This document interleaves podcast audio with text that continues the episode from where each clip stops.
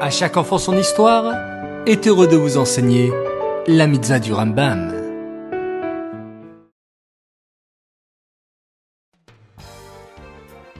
Bokertov les enfants, content de vous retrouver ce matin. Comment allez-vous? Baou Hashem. Aujourd'hui, nous sommes le 21 Shvat et nous avons une mitzvah du Rambam. Écoutez bien. C'est la mitzvah positive numéro 112.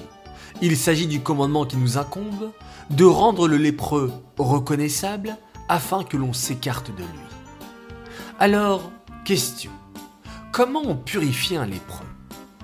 D'abord, le Cohen devait voir la plaie, les boutons, et dire si le lépreux était pur ou non. Après que le Cohen a donné son verdict, comme quoi l'homme était pur, il devait prendre deux oiseaux, un bois de hérèse, de la laine de couleur et du hésove. On égorgeait un oiseau et on faisait couler son sang dans un ustensile en terre cuite, dans lequel il y avait de l'eau de source. Puis, on aspergeait sept fois le lépreux de cette eau mélangée au sang.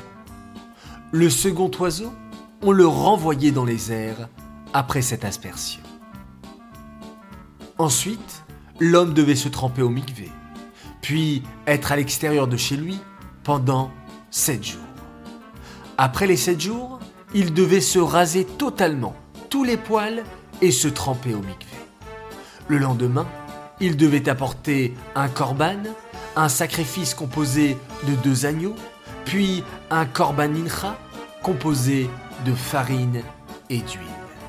Puis, le Kohen devait toindre avec le sang d'un des agneaux et l'huile du korban mincha, l'oreille droite du lépreux, puis son pouce droit de la main, ainsi que son pouce droit du pied.